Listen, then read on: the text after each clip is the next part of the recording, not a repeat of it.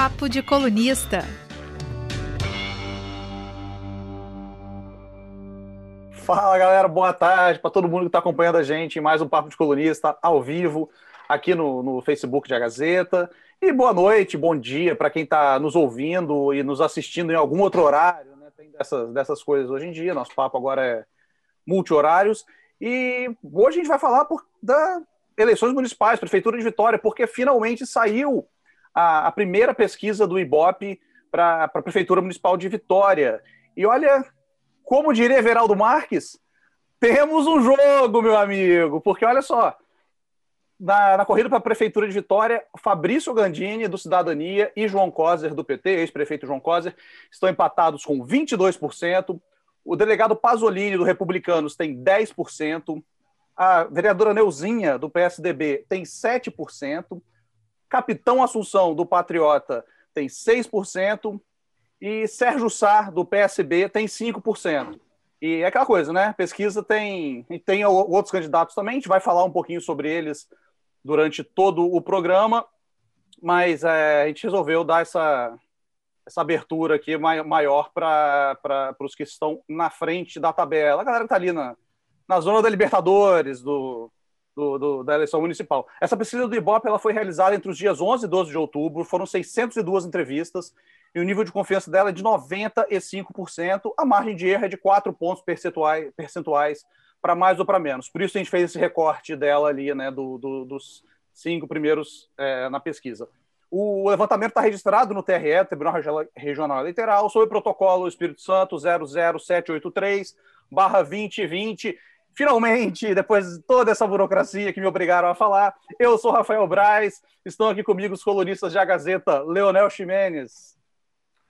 Oi, gente, tudo bem? Estamos novamente na eleição, com pesquisa eleitoral agora. Muito bom. Beatriz Seixas. Oi, oi, gente. Seja bem-vindo. E ele, ele, o mais esperado de todos nessa campanha eleitoral, Vitor Vogas. Olá, pessoal. É um prazer estar de novo com todos vocês, juntos mais separados, separados mais juntos. E Vogas, é com você mesmo que eu vou começar hoje, afinal você é o colunista de, de política da rede, né? Então você tá, o cara que está acompanhando, já produziu bastante material sobre essa pesquisa, que todo pode ser acompanhado lá em a Gazeta, tá, galera? Só, só correr para lá também. E queria que você dasse aqui essa, essa análise do que você está vendo aí, do que só você vê, Vitor Vogas, nessa pesquisa. Está cheio de, de bordões futebolísticos hoje, né? Eu vou trazer um pouco de, de bordões do atletismo, tratando essa pesquisa como essa eleição a prefeito de Vitória como uma grande e verdadeira corrida, uma corrida eleitoral. Bem, Braz e amigos, mas o primeiro destaque que eu gostaria de trazer, na verdade, é o seguinte: eu acho que a primeira informação muito importante que essa primeira pesquisa Ibope, a Gazeta, nos fornece é que em Vitória, na eleição a prefeito de Vitória, nós definitivamente teremos um segundo turno. Essa eleição a prefeito de Vitória será decidida em dois turnos, e isso é uma profecia, vocês podem me cobrar lá na frente, daqui a, a um mês. É uma profecia que eu faço, que eu deixo aqui, e que, na verdade, tem a ver com algo que nós já previmos no nosso primeiro papo da retomada, há duas semanas, quando falamos é, sobre o panorama, demos o primeiro panorama sobre esse processo eleitoral. Isso porque, em primeiro lugar, é, bom, Vitória está entre os quatro municípios aqui do Espírito Santo que têm é, mais de, de 200 mil eleitores e que, portanto, podem ter dois turnos, podem ter segundo turno. Só que, é, se um candidato já no primeiro turno atingir 50% mais um dos votos válidos, ele liquida, pode liquidar a fatura já no primeiro turno, se ele atingir metade dos votos mais um. Acontece que essa pesquisa nos revela que isso muito dificilmente vai acontecer. Os dois primeiros colocados, como você já nos disse aí, Braz, que são o Fabrício Gandini e o, o João Coser, estão muito, mesmo na ponta, mesmo na liderança, estão muito longe dessa marca de 50%. Né? Eles estão à frente com 22% das intenções estimuladas de voto cada um.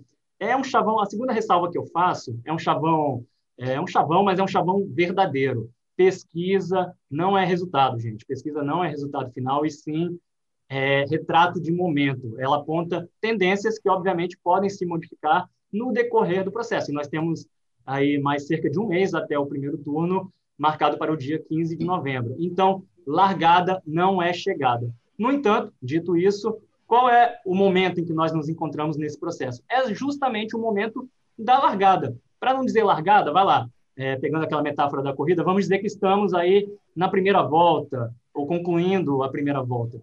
E aí nós podemos dizer, com base na pesquisa, nós podemos constatar o seguinte: há notoriamente dois candidatos a prefeito que tiveram muito boa largada, que largaram muito bem, muito é, à frente dos demais e abrindo de cara uma vantagem respeitável e considerável sobre os demais competidores, que são João Coser, volto a dizer, e Fabrício Gandini. Tudo bem, eles estão só, entre aspas, com 22% uh, por cento das intenções de voto na estimulada. Só que, volto a dizer, a gente está num cenário completamente atípico. Já discutimos isso há duas semanas, principalmente pela grande quantidade de candidatos. É, são 13 candidatos a prefeito aqui em Vitória, só na capital, 13 candidatos. Então, está muito embolado. E numa eleição com tantos concorrentes, tão embolada, é, você ter 12 pontos percentuais já na largada, dois candidatos que abrem já na largada 12 pontos percentuais sobre o terceiro colocado, que abre um segundo pelotão, que é o Lorenzo Pasolini, com 10% das intenções de voto. 12 pontos percentuais nesse contexto é muita coisa, é uma vantagem considerável, o que nos leva à seguinte questão, que provavelmente é a mesma questão que está povoando neste momento a mente de todos os adversários de João Coser e de Fabrício Gandini nesse pleito e dos respectivos estrategistas de campanha. O que fazer para alcançá-los Lembrando, não é mais maratona, é uma eleição de tiro curto, a gente tem mais um mês só de campanha, e aí, se a gente está na primeira volta, tem no máximo mais uma volta ali e acabou. Então, é, eles precisam, os adversários de Coser e de Gandini precisam urgentemente pensar e colocar em prática o mais rápido possível estratégias não só para melhorarem o próprio desempenho, para crescerem é, ao longo do processo, ao longo da campanha, mas também para tentar reduzir esse tamanho inicial com que largam João Coser e Fabrício Gandini. Por quê? Porque é, nesse novo normal, talvez é possível que mais de 20% dos votos válidos no primeiro turno já sejam o suficiente para levar um candidato para o segundo turno. Então, veja, é, por mais que um Pasolini, uma Assunção, uma Neuzinha consigam melhorar o próprio resultado, crescer ao longo do processo, isso pode não bastar é possível que eles também, enquanto tentam crescer, tenham que minar, tenham que desidratar de alguma forma tanto Coser como Gandini, ou pelo menos um dos dois para pegar a segunda vaga. É o primeiro destaque que eu faço, Brasil. Ô, Vogas, e acrescentando aí nesse destaque que você trouxe dos 12 pontos né, de, de diferença, é, eu destacaria também a, o Coser aí lado a lado com o Gandini, né, nesse, nesse primeiro retrato que a gente tem da pesquisa, porque né, entre nós, nós discutimos um pouco isso, fizemos essa avaliação, não, nem todos concordam, a gente vai falar um pouco sobre isso, mas é, existe uma avaliação de que o, o surpreendeu, né, pode ter surpreendido positivamente, é, porque é, não que esperasse, que havia uma expectativa que o Coser não aparecesse entre os principais, mas não que ele estaria despontando 12 pontos à frente né, do terceiro colocado, por exemplo, porque, como nós sabemos, é, o Coser ele é, é, filiado ao PT e o PT é, vem sofrendo muito nos últimos anos, um desgaste forte. E aí, lembrando e resgatando também que o eleitorado da, da capital, ele tem demonstrado é, nos últimos anos, e, e até a, a própria próprio resultado né, para presidente em 2018 demonstra uhum. isso, que é um eleitorado mais à direita, né, e não à esquerda. Pelo menos se a gente é, trouxer os números de 2018, o, o presidente Bolsonaro, né, até então candidato, ele ganharia em Vitória é, com uma margem é, no primeiro turno, né? Ele já seria eleito se a eleição só considerasse Vitória, ele estaria eleito no primeiro turno. E aí, né, como, claro, houve assim, o segundo turno no, no, no país, Vitória novamente foi às urnas e mostrou mais uma vez que no combate ali, no confronto com o candidato, no caso é, petista, né, que era o que é o Fernando Haddad, é, o Bolsonaro foi muito melhor. Ele simplesmente ganhou, só consultando aqui meus números, no segundo turno foram 63,2% dos votos válidos para é, Bolsonaro. Então, mostra como o eleitorado da capital, ele tem, é, pelo menos pelas últimas pesquisas, ele foi, demonstrou um interesse mais à direita do que à esquerda, o que, na nossa avaliação, né, causou, de certo modo, essa surpresa de Poser estar ali, lado a lado com Gandini, nesse primeiro retrato que a gente traz. É, pois é, Bia. É, é exatamente essa tendência recente manifestada pelo leitor de Vitória, uma tendência mais um pouco à direita, mais conservadora, que eu acho que deve preocupar um pouco o candidato João Costa do PT. Embora ele tenha saído na frente com Gandini, né, à primeira vista é um bom resultado, é, há alguns fatores que podem preocupar a campanha do petista. Vamos lá, o Costa é beneficiado porque ele é o mais conhecido. Foi prefeito da, da capital durante dois mandatos, disputou várias eleições, eleições passadas para deputado federal, que não foi, inclusive, eleito. É um cara que está desde a década de 80 disputando eleições. Então, é muito conhecido. De longe, o mais conhecido entre os candidatos. Pois é. E o COS tem percebido que, de certa forma, está escondendo um pouco a, o seu vínculo com a esquerda e até com o PT. A estrela do PT praticamente não aparece na propaganda do, do. Né? Ele quer mostrar uma imagem de gestor, de realizador, e esse, é, essa lacuna pode ser explorada pelos candidatos, né? os candidatos que vêm atrás, como Assunção, Pasolini, Neuzinha, Sérgio Sá e outros. Né? Então, é, a tarefa do COS é uma tarefa difícil para ele se manter nesse patamar e se viabilizar para, para o segundo turno. É, e tem uma, um outro detalhe que a pesquisa Ibope, a Gazeta, mostra. mostra. É, a rejeição do COSER, de longe, é a maior entre os candidatos. 35% na largada da propaganda eleitoral. Isso significa mais de um terço do eleitorado que já rejeita de antemão de saída o candidato petista. Né? Então, quer dizer, na minha avaliação, é, ele largou bem, mas não vai ser muito fácil ele manter essa posição. Nós temos ainda um mês de campanha. Ele, como, como eu falei, é o mais conhecido. Os outros candidatos não são tão conhecidos e pode explorar esse vínculo ideológico do, do COS, mais à esquerda, e com o PT, para tentar desidratá-lo. Então, eu acho que o jogo ainda está aberto. Eu acho que nesse ponto o Gandini se consolida um pouco mais por ser o candidato do prefeito, ser um, um candidato muito ligado à cidade também. Está é, tá uma posição um pouco mais confortável do que o Costa. O Costa, se não tomar cuidado, ele pode se desidratar ao longo dessa corrida ainda do primeiro turno. Leonel, eu posso discordar? Perfeitamente, então, com respeito, com respeito. Com sua... Só não vale golpe baixo, né? Mas Aliás, a gente está cheio das metáforas esportivas, golpe baixo, mas vamos lá, com o máximo respeito e data máxima vênia. Eu, eu discordo parcialmente de você, né? eu trarei aqui uma visão um pouco diferente da sua, porque, na verdade, eu concordo com você quanto às explicações que você deu para esse tamanho inicial de, de João Coser na largada do processo. É, eu concordo, de fato, ele tem um alto, um altíssimo recall político, porque dos 13 candidatos a prefeito é o único que já governou a, a cidade já foi prefeito da capital, é, de fato pesa aí nessa boa largada dele essa questão ideológica, não é? Pelo fato de o PT ainda preservar aí uma base é, é, fiel de eleitores na sociedade, então com certeza pesa a favor dele esse voto mais enraizado, mais ideológico, o voto do petista raiz. E eu até acrescento um terceiro fator que eu trago aqui, gente, rapidamente, em primeira mão, em primeira mão aí para vocês. Fora da reunião de pauta quem... isso para quem nos acompanha, eu dei uma pesquisadinha lá no site do TSE, a meia horinha, e descobri o seguinte: o João Coser está com muito dinheiro. Ele, a campanha dele está forte, ele está com muito dinheiro, deixando claro, para financiamento da campanha.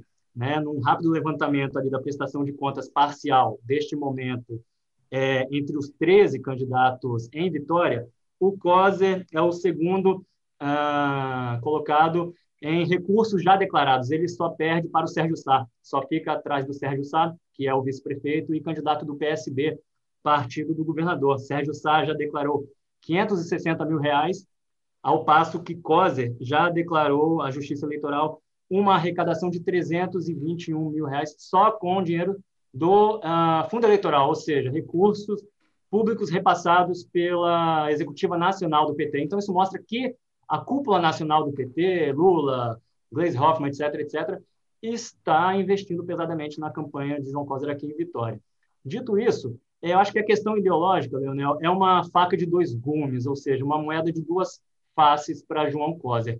Ao mesmo tempo, é, pode pesar a favor dele, como também pode pesar contra ele. Ajuda tanto a explicar esse bom índice inicial de intenções de voto do ex-prefeito, como também ajuda a explicar esse elevado índice de rejeição, já na casa de 35%, o qual, no entanto, não me surpreende. E aí a minha discordância com você, Leonel, eu já, de certo modo, esperava isso, não só por causa da polarização ideológica, que, de certo modo, se reflete aqui na disputa local, mas também pelo fato, justamente pelo fato de ele já ter sido prefeito, né? tem o desgaste de quem já governou a cidade por oito anos, etc. A questão central aqui para mim, sobre o João Coser, é a seguinte, é, a rejeição dele é alta? É, 35%. É alta? Sim. Isso impede o ex-prefeito de chegar ao segundo turno? Não. E, acima de tudo, eu acho que ele não precisa se preocupar com isso neste momento. Neste momento, o João Cosi não precisa se preocupar muito com essa rejeição, não importa se for 35%, se o índice de rejeição é, contra o ex-prefeito for de 40%, o que ele não pode é perder votos. Acho que ele precisa batalhar aí para segurar esse eleitorado dele, essa, esse índice de intenção de voto em mais de 20%, é, porque se ele retiver esse eleitorado nessa faixa, eu não digo que ele já estará automaticamente no segundo turno, mas tem grandes chances de avançar, de passar de fase, de fase carimbar o passaporte dele para o segundo turno numa eleição, volto a dizer, embolada, em que antes não seria, mas talvez nesse contexto 20%, 25% já bastem para levar alguém para o segundo turno. Por fim, é o seguinte, essa estratégia de bater em João Coser pela questão ideológica também pode ter um efeito, é uma faca de dois gumes, pode ter um efeito contrário na medida em que os, os, adversários dele, sobretudo de partidos de direita, etc., mais alinhados à direita, baterem, tentarem trazer para a eleição, para a disputa local, essa polarização ideológica, pode ser, pode ser que a esquerda acabe se unindo, se fechando ainda mais em torno de João Coser do que em pleitos passados. E aí é importante, para finalizar essa parte, trazer aqui para a roda, para a nossa discussão, um dado importante. O Bolsonaro, o presidente Bolsonaro, de acordo com a mesma pesquisa do IBOP, em Vitória, não está tão bem avaliado assim neste momento. Né? O índice, segundo a pesquisa, o índice de eleitores de Vitória que o avaliam como ruim ou péssimo é de 44%, é superior ao índice de eleitores da capital que avaliam o presidente como bom ou ótimo, só 32. Então, 44% de ruim ou péssimo contra 32 de bom a ótimo, a reprovação nesse momento do presidente está maior. É, só a gente falou também do, do índice de, de, rejeição do COSER, que é alto. Vale ressaltar que o índice de rejeição do Assunção também é alto. Né? Uhum. E o uhum. COSER tem a coisa do. Ele tem 22% de intenções de voto e uma rejeição de 35%. O Assunção está bem mais abaixo dele, no caso, e tem uma rejeição de 31%, que também é bem alta. Mas a uhum. gente falou aqui do, do, de prós e contras. Prós, né? Falando um pouquinho do, do COSER, mas acho que a gente pode falar também do, de quem está ali na cabeça na disputa com ele, né? O que, que pesa a favor e contra o, o Gandini, o Fabrício Gandini, nessa, nessa largada uhum. que já foi dada da, da corrida eleitoral.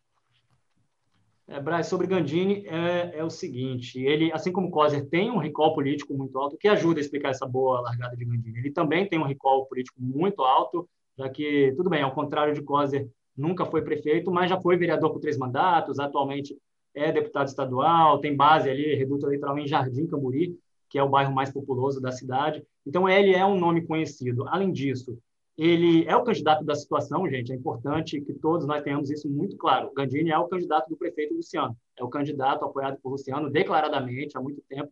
Ele é o candidato da máquina, está com a máquina municipal na mão. Isso, na prática, significa um exército de cargos comissionados ali nas ruas fazendo campanha a favor dele.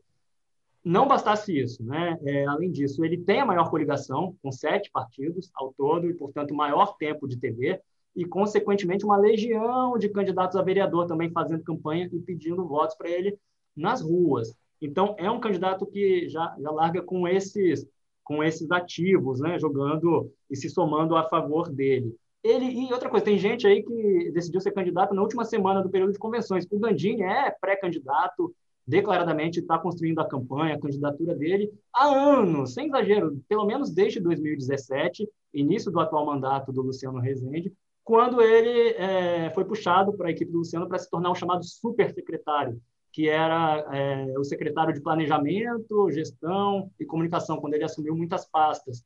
Ou seja, tudo isso ajuda a explicar essa é, situação atual dele, o que pode ser usado contra Gandini. A estratégia que eu, me colocando no lugar dos adversários, cogitaria utilizar desde já colar, trazer o Luciano Rezende para essa disputa, para esse debate eleitoral em Vitória, que até o momento está relativamente escondido. O Gandini não está se associando. Ele não renega o Luciano, mas não está trazendo ele para o horário eleitoral, por exemplo. O Luciano está escondido na propaganda eleitoral do Gandini, pelo menos neste momento inicial.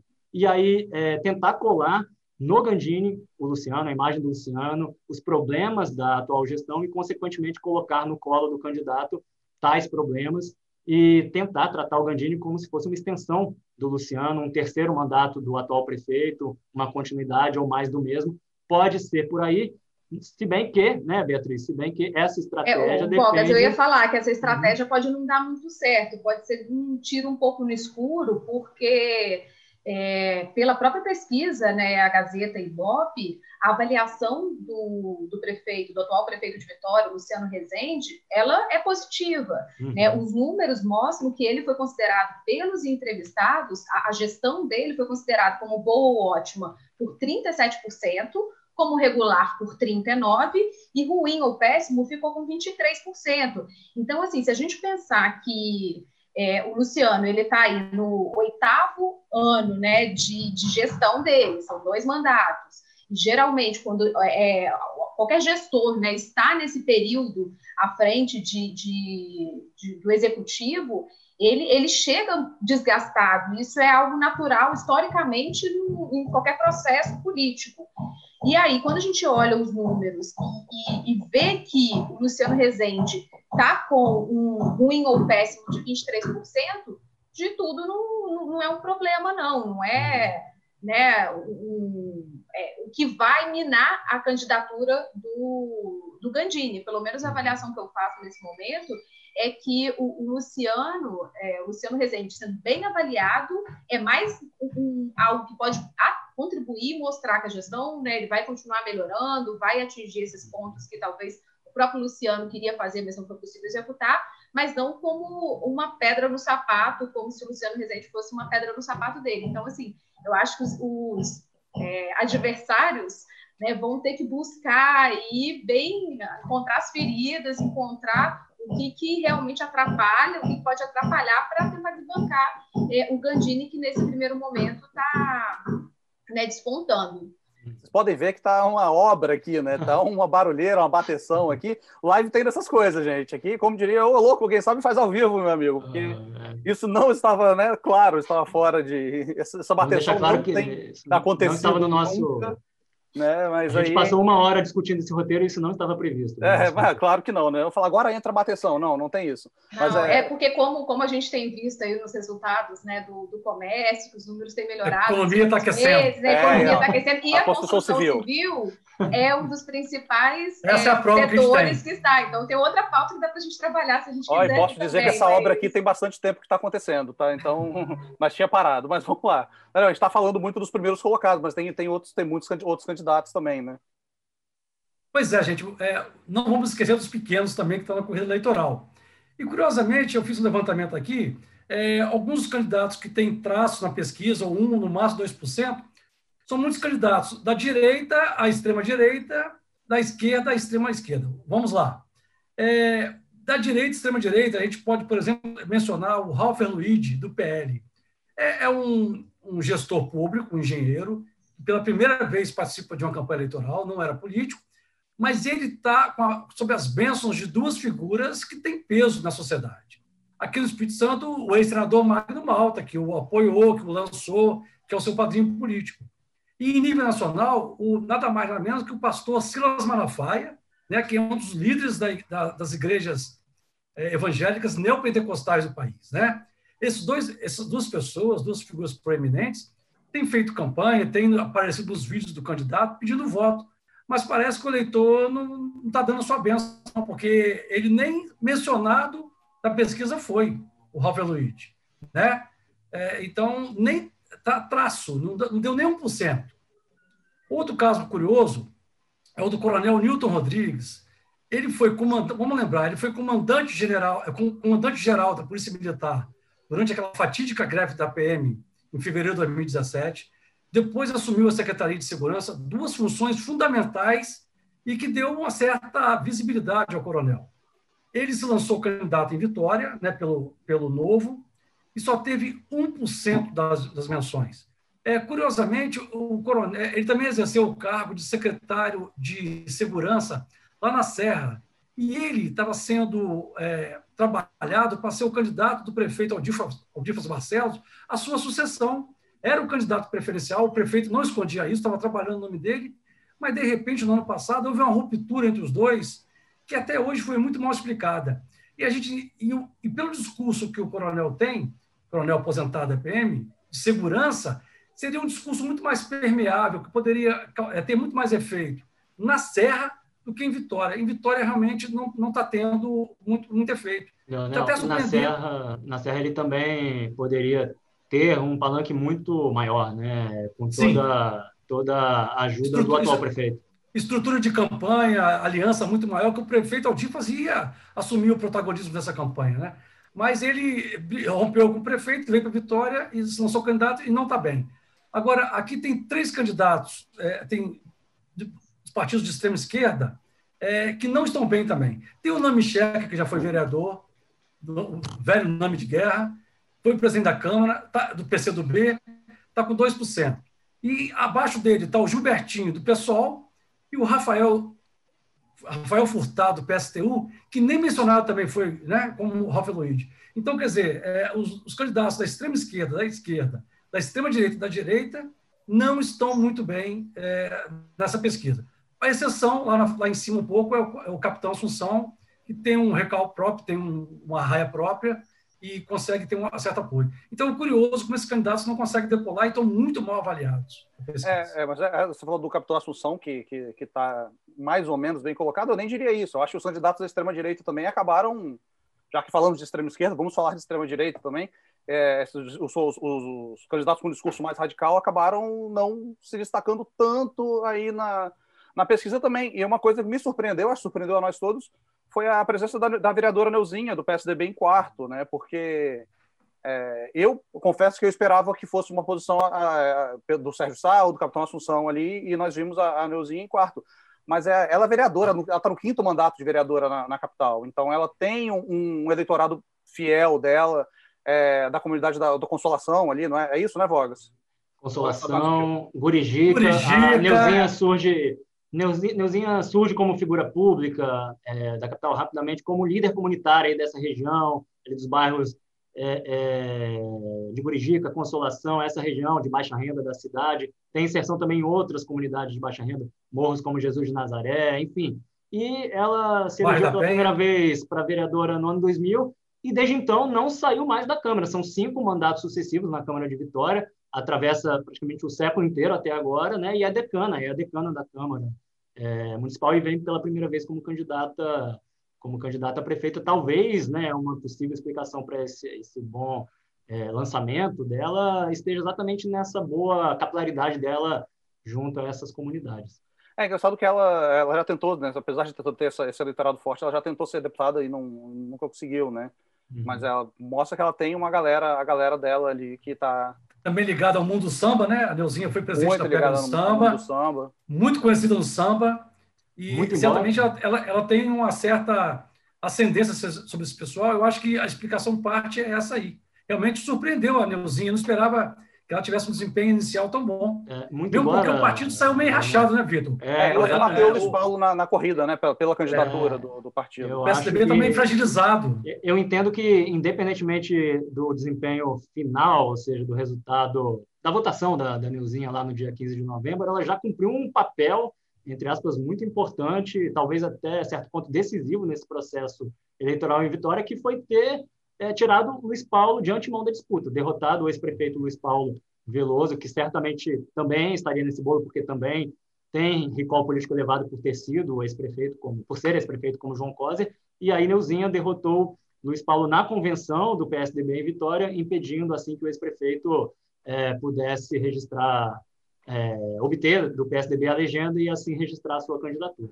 É, é legal que esse, voltando... esse número dela, é, é, ela tanto ela quanto o Sérgio Salles também, né? A galera que ficaram de fora do segundo turno, que tal, no momento estaria fora do segundo turno, o apoio deles no segundo turno pode ser muito importante, né? É isso que eu falar, Braz. Se eles mantiverem esse patamar, 5, 7%, que é uma eleição muito apertada, é um, é um patamar muito interessante para o segundo turno. Quer dizer, numa linguagem futebolística, outra vez, Vitor, o passe de, desses dois candidatos vai valer ouro no segundo turno, né? Quer dizer, uma, uma, eventual aliança com eles pode significar a derrota ou a vitória de um, de um candidato no segundo turno. Então, a Neuzinha e, e o Sar é, poderão ser figuras muito importantes na, na, na segundo turno dessa eleição. Muito embora, Leonel, colegas, é, acho necessário fazer uma ressalva. É, a gente está falando, a Neuzinha tem 7, mas logo atrás vem o Assunção, com 6% das intenções estimuladas, seguido pelo Sérgio Sá com 5, Mazinho com 3 e assim por diante. E é preciso lembrar sempre que a margem de erro da pesquisa é de 4 pontos percentuais para mais ou para menos, então a gente pode dizer que essa turma toda do segundo pelotão está tecnicamente empatada, está todo mundo ali misturado no mesmo bolo e pode ter oscilações para cima e para baixo. E só para finalizar minha parte aqui, gente, minha participação no papo e pegando o gancho do Leonel, para dar mais uma metáfora futebolística, o Braz aí sabe, né, jogava pelado comigo, eu é, tenho um passado meio, meio renegado de jogador amador aí em, campeonatos infantis, é, categorias de base, Copa Gazetina, não sei o quê, e eu tive um treinador é, que me dizia o seguinte, num campeonato é, o time precisa ter dois objetivos. O primeiro é chegar à final. O segundo é ganhar a final. Então, por que, que eu estou dizendo isso? Para retomar e concluir aquele raciocínio sobre João Coser e não deixar ponta solta, eu acho que com esse resultado aí de momento, é, se mantiver isso até uh, o primeiro turno, daqui a um mês, o João Coser tem sim boas chances de passar para o segundo turno, mas aí uma vez no segundo turno, uma vez dentro do segundo turno, ele terá sim um problema para liquidar a fatura porque com essa rejeição, aí sim, essa rejeição alta de 35 ou até superior passará a pesar muito fortemente contra ele. E é interessante, porque isso pode tornar o João Coser o adversário preferido, o adversário preferencial para quem quer que venha eventualmente a passar para o segundo turno com ele. Gente, independentemente de quem vai chegar no segundo turno, quem é que vai ganhar, é, é, importante que esses candidatos eles estejam atentos a, a, a, alguns pontos que são os desafios da cidade. E isso a pesquisa é, Ibope, a Gazeta, também trouxe. E, e, é interessante que ela, ela traz assim vários setores, né, traz diferentes desafios que tem, e a pergunta para o entrevistado é quais são né, os problemas, para você, onde é que estão os principais problemas da cidade? E, e a relação, o que apareceu em primeiro lugar foi segurança justamente o tema que nós debatemos aqui no Papo na, na semana passada, né, que nós é, é, já mostramos como segurança teria um protagonismo maior nessa eleição, e a resposta dos entrevistados pela pesquisa Ibope vai justamente nesse ponto. E aí eu vou trazer os outros, é, as outras áreas né, que que os eleitores estão atentos. Em primeiro lugar, ficou a segurança, em segundo, a saúde, e por incrível que pareça, o terceiro não é educação, que geralmente a gente tem essa tríade aí, né? Mas uhum. dessa vez, o eleitorado ele está preocupado, em terceiro lugar, com o transporte coletivo, para ele existem muitos problemas no transporte coletivo, na geração de empregos e, por fim, na educação. Então, fica assim o nosso alerta também para esses candidatos, que são temas muito sensíveis e que a população espera melhorias né, para quem for o novo gestor da capital. Então, ó, vamos, obrigado aí a todo mundo que acompanhou a gente, a todo, que, todo mundo que deu audiência para a gente aqui também, que vai nos dar audiência ainda. Estou agradecendo até em adiantado já. E é, é, essa, esse, vou falar podcast, essa live, essa live ficará, em, ficará disponível em forma de podcast, nas plataformas de áudio, daqui a pouquinho, já, final do dia já está lá na, na, sua plataforma pra, preferida. E vale lembrar que é, é, o Ibope e a Gazeta vão estar divulgando é, é pesquisas das principais cidades é, do estado até o dia da eleição, né? até a, a véspera da eleição, ali que o primeiro turno acontece no dia 15 de novembro. Então, é só ficar ligado lá em a Gazeta, coluna do Vogas, coluna do Leonel, coluna da Bia. A minha você não vai encontrar tanto política, mas tem muitas dicas de cinema, muitas dicas de série, bem legal. E me falaram que agora que o nome é Livecast, hein? olha só que, ah, que, é? que revolucionário. Livecast? É, Livecast. Chegou aqui direto. É, é uma fusão de. É, eu Seria uma mistura não. de live com podcast? As pessoas são, são muito modernas. As pessoas, é a pós-modernidade, tudo é líquido, como diria Paulo, não tem uma.